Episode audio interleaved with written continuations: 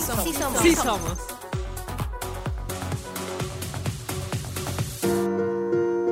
La moda es parte de nuestro lenguaje visual. La moda es parte también de nuestra socialización patriarcal. La moda también es política y es una cuestión de género. Bienvenidos a Así Somos. Yo soy Julia, me encuentro con Ana, con Nancy. ¿Cómo están, queridas? Hola, ¿qué hola. Pues hoy vamos a hablar de moda y feminismo y qué tema tan extenso. ¿Por dónde les gustaría comenzar? Ay, no sé. Primero, quizá hablemos de. O sea, pienso en moda y pienso como feminista, quizá digo ya en, en recuperación. Pienso quizá un poco hasta como culpa, ¿no? O sea, de, de saberme. O sea, de que me gusta pensar en cómo me veo, me gusta pensar en mis atuendos, en los zapatos que voy a usar, qué me voy a poner, con qué voy a acompañar mi ropa. Porque sí creo que la moda precisamente ha sido también un vehículo, como dices, precisamente para, eh, o sea, un- un- una herramienta más del patriarcado. Entonces a veces, o sea, ha sido un conflicto conmigo misma reconciliarme con eso y pasar de un adolescente que decía, a mí no me interesa cómo me veo y me ponía, me podía poner los mismos jeans una semana porque... Además, siempre estaba con hombres, mis amigos en su mayoría eran hombres y nunca se, o sea, nunca había mayor tema o mayor conversación al respecto. Y pasé a, a reconciliarme con eso y decir, oye, sí me gusta, o sea, sí me gusta arreglarme y cómo lo hago, además, cómo lo aprendo y cómo no reproduzco esos estereotipos de género que están asociados a la moda. O sea, creo que todavía no, no he logrado encontrar esa respuesta. Ay, híjole, es que entre estereotipos y también el- la parte capitalista, pero ¿a poco no es bien chulo tener así tus estiletos, ¿no? Traer, venir como toda incómoda con ropa apretada. Por favor, es lo No máximo. lo. Es lo ¿Quién se máximo. resiste a eso? Nadie, algún- todas hemos caído alguna vez. Pero además, Por supuesto más allá del, del- del tema como patriarcal, me parece que esta vertiente de la moda también, de hacerlo consciente, tiene muchas aristas, pero a mí me parece que, y lo he notado con, en, esta, en esta era que estamos como, donde todo es imagen, ¿no? Es preponderantemente porque la foto que subes a tus redes sociales, los videos que grabas, importa muchísimo. Eh, leía la otra vez algo súper interesante, no tiene solo que ver con la ropa, sino también con los tonos de piel Mm. tiene que ver con el tipo de ceja, o sea, con un montón de cosas físicas, color de cabello, accesorios. Y estaba leyendo que eh, existe algo ahora llamado cara de Instagram. Es decir, hacían una comparación con las Miss Universo de las décadas 60, 70, 80 y de los 2000 para acá, y todas parecieran tener el mismo perfil de cara, ceja este, y el mismo tipo de, tipo de rostro. Y ahora con las cirugías, por ejemplo, tenemos también ese fenómeno. Todas las personas o la mayoría de las mujeres, incluso hombres, están entrando a todo esto, ¿no? De eh, hacerse la ceja como de manera permanente, te corriges la nariz, ¿no? Quieres, digo, las Sí, una parte Kardashian, cosmética, ¿no? las Kardashian son como el estereotipo de belleza en este momento, me parece. Porque no es súper flaca, no es totalmente blanca, ¿no? Pero es una mujer con cara muy angulada y con un cabello pues abundante.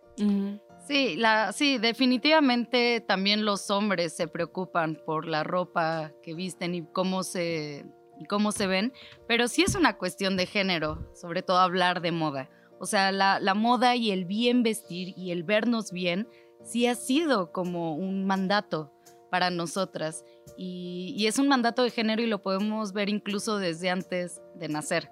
¿No? O sea, desde antes de, de que, de que nuestra madre nos tenga, eh, pues ya tenemos nuestra ropita súper elegida para los próximos meses. Y entonces, ¿qué va a pasar? Bueno, a las niñas se nos pone faldas, bueno, vestiditos, a los niños shortcitos y también Y los nos- colores, ¿no? Asociados escogen- también. se, se nos asocia un color, ¿no? A las mujeres rosa y a los y a los varones azul. Pero aquí, bueno, también hablemos de moda no solamente como la ropa, sino también como los accesorios. Y yo nunca me canso de decir que no está chido que le perforen las orejas a las niñas, ya lo hablábamos en otro episodio, pero es parte, ¿no? De, de cómo a las mujeres se nos adorna desde que somos muy chiquititas y se nos mutila esta partecita del cuerpo que deberíamos de nosotras poder elegir si queremos tener. ¿Y qué palabra? Porque, o sea, tú utilizas, bueno, aquí en Occidente siempre hablamos de prácticas de otras regiones del mundo, sobre todo en África, Y, y, y en Occidente todos somos muy vocales y decimos no a la mutilación, no a... Y aquí en México, o sea, hablando por lo menos de México, que es una costumbre que se suele hacer, a, a ver, a mí mi mamá me lo hizo. Sí, a mí también. Y no lo considero, o sea, nunca lo considero un acto de agresión, algo ni nada. Pero es eso, es una mutilación con la connotación que esa palabra tiene. Y que aquí en México decimos, no, pero es que solo está bonita. Entonces la mutilación está bien. O sea, porque es en términos de estética o, o cómo, ¿no? O sea, ¿por qué no tiene esa misma carga? O sea, claramente no es una mutilación, eh, o sea, en, en, naturaleza no es igual, o sea, la naturaleza de esta mutilación no se compara a otras claro. que, que, nos pueden aparecer, nos pueden parecer mucho más aparatosas, pero es eso, o sea, es una mutilación y no tiene esa carga. Y ahora, hablando de mutilaciones, también creo que es importante hablar de moda y creo que es una de las, de las partes feas de la moda. Eh, cómo precisamente, no solo, o sea, eh, ahora que hablas de la, la, parte de cosmética con Instagram, la moda también ha como puesto su granito de arena para que las personas transformen sus cuerpos. Claro. Para empezar, porque a veces ni siquiera existen tallas para cuerpos que no son delgados o extremadamente delgados. Entonces sí orilla y, y orilla problemas psicológicos, a problemas de nutrición y, o sea, de cómo, cómo se llaman específicamente, de desórdenes alimenticios. Sí. Y eso es una parte que muy oscura de la moda que no suele es que, hablarse así, ¿no? Claro, es que, la, es que la moda al final es un mandato social que define tu lugar en tu estrato social, pero clase, también, exacto. o sea, de clase, pero también de género. Si hacemos un breve recuento de, de, la evolución de la moda en el caso de las mujeres, pues es después de la Segunda Guerra Mundial, cuando, gracias a Coco Chanel y otras, ¿no? Que vinieron después, que puedes acceder a ropa mucho más cómoda para salir a trabajar. Porque las mujeres estaban porque tuvieron que trabajar teniendo inserción laboral. guerra. Exacto, claro. entonces el uso de pantalón, de faldas, las que eran menos atrevidas, pues faldas como que amplias, pero ya sin esta cosa este, gigante, sin los corsés, incluso ir sin brasier en algún momento ya en los 70s y 80s. Te habla de un momento cultural donde eran reprobadas, pues, pero se apropiaron del espacio público. Ahora, lo que decías, esto de, de, de tener un control sobre el cuerpo por encajar en estereotipos, eh, de acuerdo a tu rol, me parece súper grave. Hablabas de los desórdenes alimenticios. O sea, en México, cerca del 30% de las personas jóvenes menores de 27 años han tenido desórdenes alimenticios por encajar en un estereotipo de belleza. Y eso es grave y deberíamos cuestionarlo. Sí. Y además, no solo es la ropa, es decir, que marca tu estrato, cuánto te costó, qué tan, qué tan, sí. ahora que decías lo de la perforación de, de, los lóbulos, mi mamá no lo hizo conmigo. Y yo como a los 10 decía, ¿por qué todas tienen? Y yo no. Y yo y decía, yo quiero tener social, aretes. Exacto, claro, claro. Entonces, por una parte, sí es, nadie me preguntó, a mí que sí me dejaron mm. sin, sin la perforación, sí. yo decía, ¿qué onda? Y me dolió mucho cuando era grande y decía, wow, de bebé seguro ni me hubiera acordado, hubiera sido más fácil. Entonces, siempre hay como las dos aristas, pero en ese sentido sí me parece que, o sea, a mí lo que me gustaría que dejamos para la reflexión y que nos pudieran decir en las redes sociales es, ¿qué es lo más peligroso y lo más loco que han hecho para poder encajar en estos cánones de belleza y estar cercanos a la moda? Que va desde endeudarte para claro. tener los ¿Qué? nuevos zapatos, tenis, miren, ya, caritas. Digo, película más blanca, pero no sé si vieron en algún momento eh, loca por las compras. Habla precisamente de eso. O sea, y puede parecer una película muy sosa y probablemente sí lo es. Pero es que la Pero adicción... aborda, aborda, o sea, ¿qué consecuencias tiene? O sea, una sí, crisis claro. financiera, o que ya no pasas Claro. para ver a tu familia, o que tú ya no seas sostenible como adulta funcional o como adolescente que les dan su primera tarjeta de crédito y salen de la universidad y ya tienen una deuda. Claro. ¿no? Y eso Sí. deriva en un problema financiero gravísimo. Gravi- todo, el dinero que consumimos las mujeres en No, accesorios, zapatos. Claro, para, para encajar, porque pues antes muerta que sencilla, ¿no? Claro. Véanos. no, pero ya en serio, y otras cosas todavía complicadas para el tema de salud. Quiero tener pómulos lindos. Ah, pues me voy a aplicar. No quiero envejecer, ¿no? Que ahora también es otro rollo. Ustedes vieron el filtro que circuló de cómo Sí, te verías a los claro. 80. Bueno, toda la gente llora, eh, no puede creer. Pues al final esto no es eterno, ¿no? Pero a ver, ¿hasta dónde llegas también? No solo para, para tener un tema de tu tarjeta sobregirada que a todos nos ha pasado, pero también yo he platicado con muchas amigas y todas, si les dije a alguien, te pago las cirugías, se harían liposucción, se harían el bracito y probablemente algún arreglo estético en la cara. Me parece que eso es tremendo. O sea, sí hay que Sí. cuestionar esos mandatos de belleza, porque sí es cierto, están ahí, pero pues, ¿qué onda con la reflexión? Y cuestionar los mandatos y no a la gente, ¿no? Porque también me ha tocado ponerme en una situación y, o sea, obviamente ya como revisando las cosas que, que digo de forma pública con amigas o, o sea, en mis redes sociales. Y muchas veces, o sea, ahora, ahora siento que he sido muy severa o fui muy severa en algunos momentos, como decía, ¿y por qué te haces una cirugía plástica? O sea, no es cuestionar a la gente, no es cuestionar, y, y para que no se sientan juzgadas esas personas que deciden acceder a una transformación de su cuerpo para sentirse más a gusto. Porque al final también podrían decir, eso es agenda.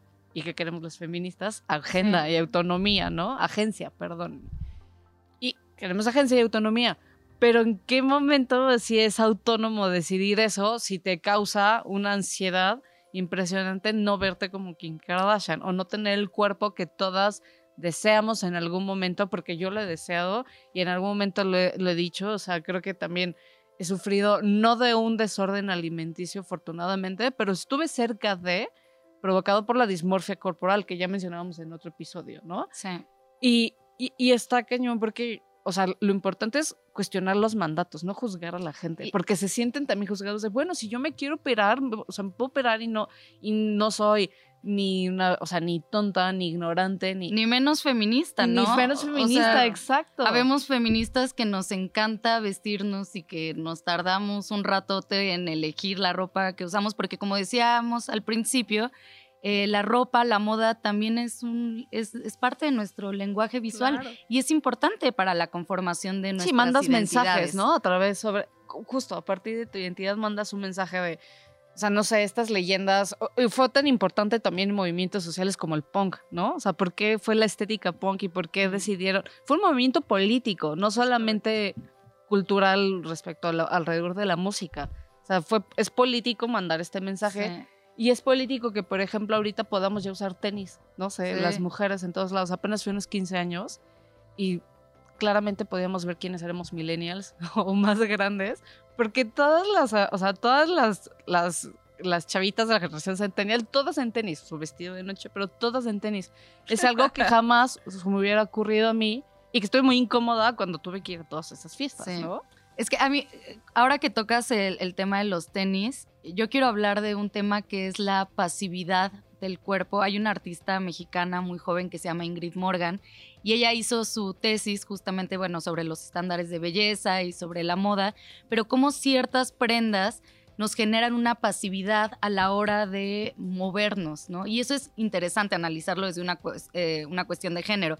Por ejemplo, bueno, están los tacones, están los brasieres, ¿no? Que también, pues, o sea, no, no quiero decir como que nos oprime el brasier, pero pues Pues, oprime nuestros o sea, no es cómodo. Las fajas, o sea, las fajas, y es como pareciera que es como para hacernos más chiquitas, ¿no? Como que nosotras tenemos que ocupar menos lugar Y delicadas. y sí. delicadas, ¿no? Y no movernos. Por ejemplo, el, el peinado y, y el pelo, como que parecía que no nos podemos mover libremente porque tenemos que estar como siempre bien peinadas, bien arregladas. Y a mí algo que me vuela la, la cabeza es como en, en las secundarias, y creo que también ya lo, lo hablábamos en otro programa, eh, a las niñas se les obligaba a usar falda, ¿no? Y los niños Y podían aún, ya o sea, ya aún no, no, no, bueno, más en, la. Ciudad de México ya, ya, ya puedes elegir, o sea, ya está prohibido Gran que te obliguen. No, es que imagínense, ¿qué es eso? ¿No? Claro. Fíjate, ahora que comentas eh, esta parte como de la, de la ropa exterior, pero también la interior, hay un dato súper interesante y seguramente las que son millennials y más grandes, pues, eh, se van a acordar de esto. Durante los noventas, pero principalmente 2000, 2010, Las tengas. el reinado de las tangas, pero del Wonder Bra. Por supuesto. El Wonder Bra, que ¿Qué era es este brasier, es un brasier, te lo- es que ahora ya no está grande, que lo que hacía es tener senos. copas con, con buen sostén, pues con Ah. sujeto. Y además ese era el rey de juntar las O sea, con el las De juntarlos un relleno, El push-up, exactamente. Claro, pero con una gran varilla. Lo que, ¿Por qué? Porque tenías a Pamela Anderson como símbolo sexual en ese momento, Claro. con unos senos muy generosos, ¿no? Que esa era la estética en ese momento. Súper bien formada, y esa era la estética. Entonces, no importaba si no tenías tanto, porque tú podías Tener acceder a un Wonder Bra, que más o menos te daba, pero también de ahí las cirugías. ¿No? Para el aumento de, de copa. Y, ahora no, son libres, usan los bralets, perdón, Y ahora increíble. qué costo de salud también, porque ahora que lo mencionas específicamente, pues Wonderbra tenían una, una varilla enorme, entonces, o sea, y las personas que tenían fibrosis en los senos, pues bien, gracias, o sea, iban a crecer más por, o sea, cómo lastima tener Oye, a un- todas, a todas se nos hizo aquí una cortada por la varilla del brasier. Yo estaba pensando, que es no que está. es importante el tema del dinero, el tema económico al hablar de moda, porque estaba pensando cómo las mujeres podemos llegar a gastar y a, y a involucrarnos y a, y a emocionarnos por tener un brasier hermoso y unos calzones hermosos y vas y el vato tiene unos boxers rotos. O sea, es que neta, como que a las mujeres nos, nos importa y gastamos un chingo más de dinero. O sea, sí, sí podría. Perfume, ropa Perfume. interior, ¿Saben? las uñitas. Hay- hay Y que un el es- escrutinio sí es mayor. O sea, Claro. a los vatos no les importa, pero porque nadie los está jodiendo, ¿no? Y es que ahí- Claro. ahí voy también a un tema interesante porque las mujeres eh, hemos sido el objeto del deseo y no las sujetas de deseo, ¿no? Entonces pensémonos como el objeto de deseo. Se nos regala, o sea, estadísticamente lo que más se nos regala a las mujeres son cosas para adornarnos, aretes, bueno, perfumes, este, ciertas prendas, porque seguimos siendo socialmente y patriarcalmente vistas como este objeto de deseo, ¿no? Por mí no Entonces, se ¿cómo- detengan. Síganme comprando todo. no me Es que, no, es que justo, o sea, bueno, a mí me Los encanta libros también son bienvenidos. ¿Cuántos puntos de Los libros también. perdimos? Es Pero los eso, libros no también se son trata tampoco de bienvenidos. ponernos en un feministómetro, ¿no? O sea, Ajá. les decía, a mí me encanta usar, es parte de nuestra identidad. Por ejemplo, a mí me gusta usar el verde porque es verde de aborto y acá también tenemos verde. Es parte de nuestra identidad y hay que, hay que también disfrutar esta parte de la moda, pero siempre reflexionando de dónde vienen todas Claro. estas cositas. Esto que dices al final me parece súper importante en términos de vístete como quieres, haz lo que quieras para tu imagen, pero me parece que sí es necesaria una reflexión previa.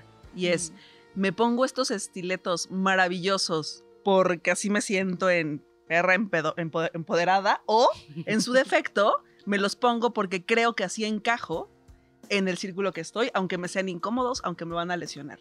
Para mí sería, solo cuestiónate si lo haces por ti, para ti, cómo te sientes, o si lo haces para el resto del mundo. Fuera de ahí, venga. Y creo que también teníamos que cuestionar, yo creo ya no nos dio tiempo de, de ahondar más en esto, pero creo que no hemos mencionado un factor clave en términos de moda, que es nuestra seguridad, Mm. ¿no? ¿Cuántas personas, incluida yo, hemos dicho, ¿sabes qué? De verdad quiero usar esa falda, quiero usar ese short y quiero salir. O sea, me estoy muriendo de calor o la falda está hermosa, quiero salir y no lo hago porque no quiero que me acosen en la calle. Ay, ¿no? es otro O sea, o no quiero que tema. me digan, no, es que las mujeres no deberían hacer eso. Me acuerdo que una Qué vez tuve provocadora eres. una discusión muy, mu- de verdad, muy estúpida con una tía. Eh, que me acuerdo que antes todos en mi familia se preocupaban porque yo me movía en bici para ir al trabajo. Y pues siempre usaba, siempre, siempre me ha gustado usar vestido. Y entonces me decían, ¿pero usas vestido? Y yo, sí, pero pues uso tenis. Yo pensando que hablaban de comodidad, ¿no? O sea, o Mm. de Yo pensé que seguridad. para correr. No, no, no, no, o sea, digo, para estar segura en la bicicleta. Y entonces en algún momento hice un comentario como de, pero ¿y se te ven los calzones? Y fue como, ¿y qué si me, o sea, me ve gente extraña? Y ya después, yo por necia y defender mi agencia fue, pues, ¿y qué si se me ven los calzones? Sin lugar, en lugar de pensar, bueno, quizás se me va a atorar el vestido en la llanta, mejor si uso pantalones. Pero también mi necedad me llegó a este punto, dejando de lado mi propia seguridad, tanto que no me caiga de la bici, pero también que nadie me acose. Y creo que eso también determina o limita muchas veces la agencia que las mujeres pueden tener, qué tan autónomas se pueden sentir en las decisiones que tienen que ver con moda.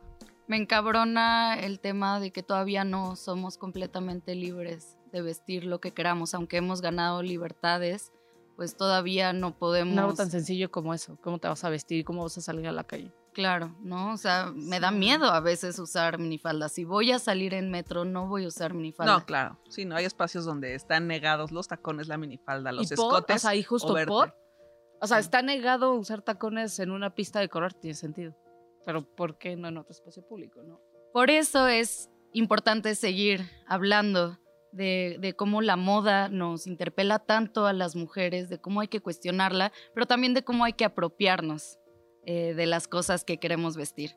Bueno, no se les olvide seguirnos en redes sociales, darnos likes, compartir Chicas, muchísimas gracias por esta charla rica. Padrísimo.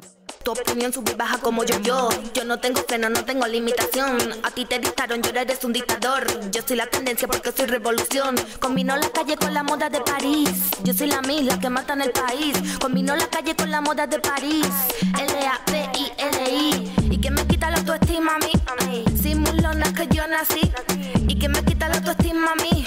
Si soy toda curva con tacos de cachemir. Soy yo, soy yo, soy yo, soy yo, soy yo, soy yo. La moda soy yo, soy yo, la moda no son ellos, la moda soy yo. La moda no son ellos, la moda soy yo. La moda no son ellos, la moda soy yo, soy yo, soy yo. La moda soy yo.